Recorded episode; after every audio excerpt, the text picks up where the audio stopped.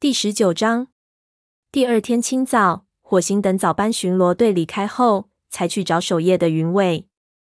他的伤腿仍然痛得厉害，不过血已经止住了。他说：“没有发生什么事吧？你现在想睡觉呢，还是和我出去捕猎？我们可以穿过松林去看望公主。”云伟伸着懒腰，打了个大大的哈欠，随即跳起身来说：“我们去捕猎吧。”火星说：“好的，我们叫上沙风一起去。他也见过公主。”火星知道，自从风族那件事情过后，他和沙风的关系便出现了裂痕。也许邀请他一同捕猎，能够使他们重归于好。火星向四周扫了一眼，想看看沙风出来没有，却看见陈毛领着香薇爪朝他走来。等他们走近，火星发现陈毛紧皱眉头，一副心事重重的样子。陈毛说：“有些事情你应该知道。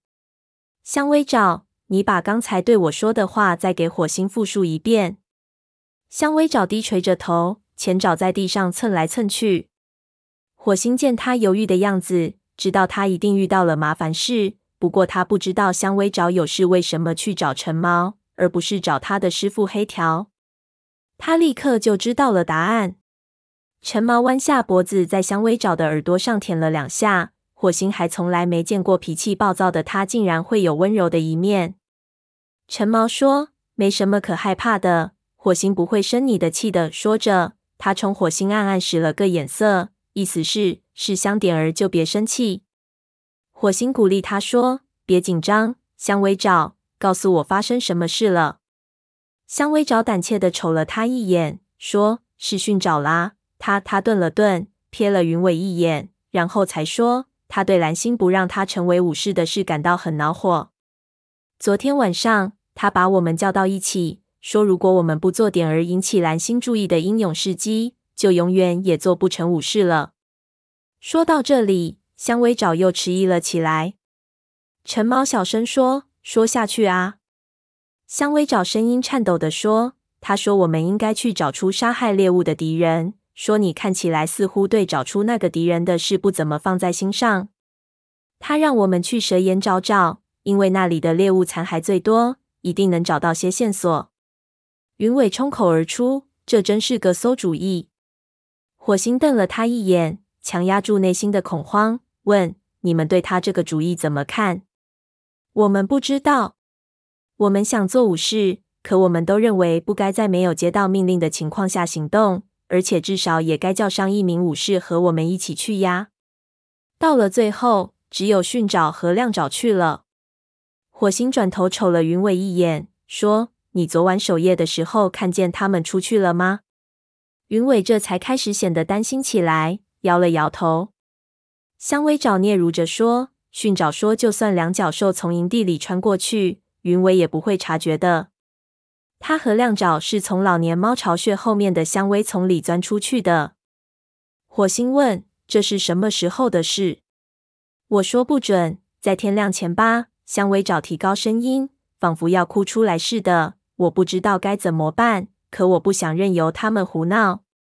我越想心里越乱，然后看见了陈毛，就赶紧告诉他了。说着，他感激的看了陈毛一眼。陈毛用鼻子轻轻抵在他带有花斑的灰色脸颊上。火星想了一下，说：“我们得去找他们。”云伟立刻说：“算我一个。”亮爪在那里，如果谁敢伤害他，我一定要他不得好死。火星没想到云伟竟然这么关心他的老朋友，于是同意了，说：“好的，你去再找一两只猫和我们一起去。”云伟离开后，陈毛说。我们也去吧。火星回答说：“我不想把学徒们牵扯进去。香薇爪的情绪很低落，你为什么不带他出去捕猎呢？再叫上辣爪和黑条，组里没什么吃的了。”陈猫看了他半晌，然后点点头说：“好的。”火星不知道自己是否应该在离开前通知蓝星一声，不过他不想给训爪惹麻烦，让蓝星又找到一个不允许他成为武士的理由。他心想：如果我们能把他们带回来，这件事就不必向蓝星禀报了。况且火星也不想浪费时间。云伟已经带着沙风和灰条朝他走来。火星想，正合我意。一想到灰条终于又回家了，火星就感到心里暖暖的。他们又可以像往日一样外出捕猎战斗了。灰条习惯性的走在火星身边，显得精神百倍。火星也想让白风一起去，他是亮爪的老师，不过他带着队伍外出巡逻了。沙风看上去和往常没什么区别，对这项任务感到十分紧张。他简短的说了句：“云尾已经告诉我了，我们走吧。”火星带着其他三只猫奔出营地，刚到山沟外，他立刻嗅到了训爪和亮爪的气味。他们的气味正是通往蛇岩方向去的，这倒省得花费时间搜寻他们的踪迹了。四只猫必须尽快赶到蛇岩。火星心想，情况不容乐观，万一他们在那里遇上……他加快速度，地上的落叶被踢得飞了起来。灰条紧紧跟在他身边。火星感到，虽然世事变迁，可如今又能和好朋友同甘苦共患难，实在是一件幸事。接近蛇岩时，火星放慢脚步，冲其他三只猫晃了晃尾巴，示意他们减速。如果他们贸然冲过去，可能会误了大事。无论对方是什么，他们必须像应对其他敌人一样来应对它。但是火星隐隐感到，对方所带来的威胁是不可预知的，是超出武士守则调整权限的。这种威胁将是他们迄今为止所遇到的最危险的东西。他感到四周充满了死亡的气息，觉得自己就像森林里随时都可能被捕获的猎物。周围鸦雀无声，火星不想冒冒失失的叫喊学徒们的名字，惊动可能潜伏在那里的敌人。训爪说的没错，蛇岩就是对方频繁出没的地方。不过，火星开始怀疑自己以往的判断：难道仅凭一只狗就能给森林带来这么大的破坏和恐慌吗？火星开始施展捕猎的身手，小心翼翼地接近蛇岩。他停下脚步，嗅了嗅空气，嗅到一股混合的气味。驯爪和亮爪的气味是新鲜的，其他雷族猫的气味则比较淡。正如火星所料，还有狗的气味，但是其中还混杂着一股血腥味。沙风转头看着他，眼中充满了恐惧的神色，说：“事情有些不妙。”火星也感到十分害怕。这一个月来，森林里这个无形的敌人就像一个恐怖的幽灵一样萦绕在他的心头，他吓得几乎挪不动脚步。他朝伙伴们晃了一下尾巴，又往前走了一些。他们将肚皮贴在地面上以隐蔽身形，一直走到蛇岩边。一棵大树倒在地上，挡住了他们的去路。火星爬上树干，看见前方有一片开阔地带。地上落满了树叶，他深吸了口气，一股腐臭味扑鼻而来。落叶被一些巨大的爪子踩得一片狼藉，树干上沾了许多土块。只见驯爪一动不动地躺在空地中央，再往前一点儿便是亮爪。沙风爬到树干上，卧在火星旁边，喃喃说：“哦，不！”亮爪，云尾大叫一声，不等火星的命令，便朝亮爪的尸体冲了过去。火星生怕敌人会突然从树丛里跳出来袭击他们，但周围一点儿动静都没有。他感觉四条腿如同灌了铅一般沉重，跌跌撞撞地朝训爪跑了过去。训爪侧躺在地上，四肢完全展开，他的皮毛被撕扯的稀烂，身上布满了惨不忍睹的伤口，伤口处的牙印比任何猫的都要大。他双目圆睁，张着大嘴。训爪死了。显然是在战斗中死的。火星喃喃说：“天哪，怎么会这样？”他担心了一个多月，可没想到事情发生后，竟然比他想象的还要惨。驯爪像一只猎物般被屠宰，森林里的猎手变成了被捕猎的对象。森林平衡已经被打破了，一时间火星感到天旋地转。灰条和沙风低头看着驯爪的尸体，惊得说不出话来。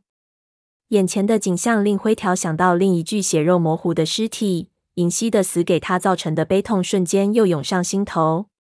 火星悲伤的小声说：“这又是何苦呢？如果蓝星允许他成为武士，如果我让他留下战斗，而不是派他……”云尾突然发出一声惊叫，火星，火星，亮爪没有死。”火星急忙赶到亮爪身边，只见一向整洁的亮爪身上沾满了鲜血，血迹已经干了。他的半边脸被撕得稀烂，眼窝里积满了血，一只耳朵被扯掉了，口鼻处有几道巨大的爪印。火星听见身边的沙蜂乌雁说：“不，哦，天哪，不！”亮爪的胸口有微弱的起伏，堵在鼻孔的鲜血也被吹出了一个气泡。火星赶紧下命令说：“快去把炭毛叫来！”沙风立刻往回急奔。灰条为了防备敌人卷土重来，留在驯爪的尸体旁等着。火星低头检查受伤的亮爪，最初的恐惧渐渐消退。他的头脑变得异常冷静，同时产生了一股强烈的复仇欲望。他默默祈求星族保佑，祈求星族赐予他力量，无论敌人是什么。他发誓一定要以血还血，以牙还牙。云尾卧在一动不动的亮爪身边，一边舔他的脸和耳朵周围的毛，一边苦苦哀求：“不要死，亮爪！我现在和你在一起，炭毛就要来了，你只要再坚持一小会儿就行了。”火星从来没见过云尾这样悲痛过，他只盼云尾不会经历他看见半夜死时的痛苦，不会重复灰条失去银溪的惨剧。在云尾温柔的舔舐下，亮爪的一只眼睛动了一下。他那只残存的眼睛睁开一条细缝，随即又合上了。火星附在亮爪的耳边轻声说：“亮爪，亮爪，你能告诉我们是谁干的吗？”亮爪的眼睛睁得大了些，呆呆的盯着火星。火星又问：“发生什么事了？谁干的？”亮爪发出微弱的声音，渐渐的组成词语。火星听清他说的话后，顿时如坠冰窟。只听他喃喃说：“结伙，结伙，杀，杀。”